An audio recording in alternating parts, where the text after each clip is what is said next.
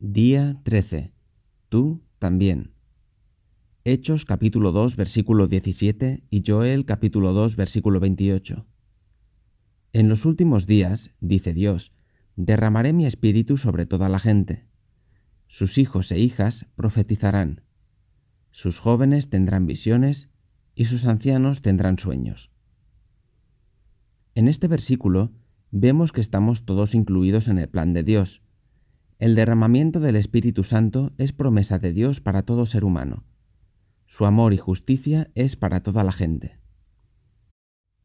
Curioso que el profeta Joel dice que los ancianos o gente mayor tendrán sueños cuando se piensa generalmente que es en esta etapa de la vida precisamente cuando se dejan de tener. Vamos a Eclesiastés capítulo 3 versículo 1. Todo tiene su tiempo y todo lo que se quiere debajo del cielo tiene su hora. Es cierto también, en cuanto a las etapas por las que vamos discurriendo a medida que cumplimos años, en las que van cambiando nuestras prioridades y en las que tal vez tenemos que dejar de lado cosas que antes solíamos hacer y emplear nuestras energías en otras, pero no por ello menos importantes ante Dios. Pero resulta que en el Espíritu Santo los mayores también pueden soñar planificar y marcarse metas para alcanzar nuevos objetivos, buscando qué responsabilidades y compromisos pueden asumir para glorificar a Dios.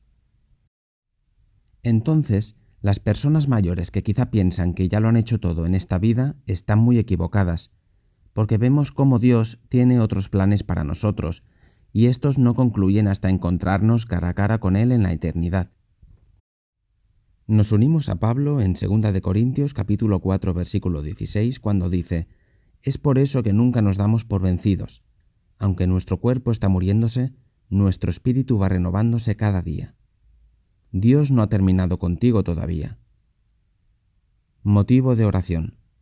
Oremos para que siempre estemos dispuestos a llevar una vida de obediencia a Dios, para que nos pueda utilizar hasta el final de nuestros días para ser de bendición para muchas personas a pesar de nuestras limitaciones y dificultades.